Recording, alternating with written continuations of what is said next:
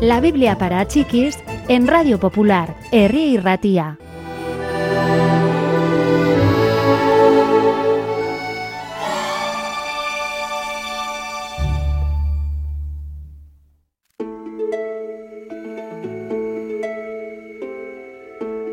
Los discípulos de Jesús tenían una pregunta. ¿Escucha Dios siempre la oración? Jesús les respondió con una historia.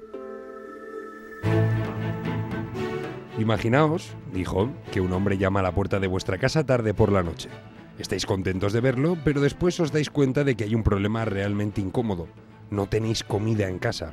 ¿Qué haréis? Quedaría muy mal que no le diréis nada de comer. Os diré qué haréis. Os vais a prisa a casa de un vecino. Es medianoche, pero esa persona es un amigo. El lugar está oscuro. Llamáis a la puerta y comenzáis a gritar. ¿Me oyes? Ayúdame, por favor. ¿Puedes prestarme un poco de comida?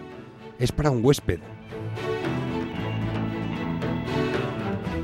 Esperáis un momento y lo intentáis nuevamente. Y una vez más.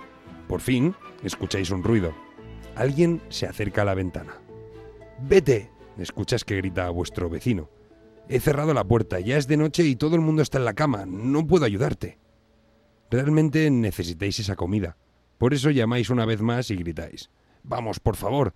Eres un amigo, ¿verdad? Encontráis un palo y golpeáis los postigos. Después, llamáis nuevamente a la puerta. Sabéis exactamente cómo seguir intentando hacer que vuestro amigo se dé por vencido.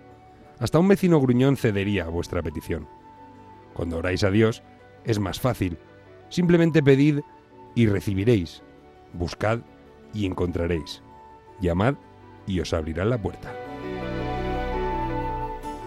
Los que sois padres tratáis de dar siempre cosas buenas a vuestros hijos.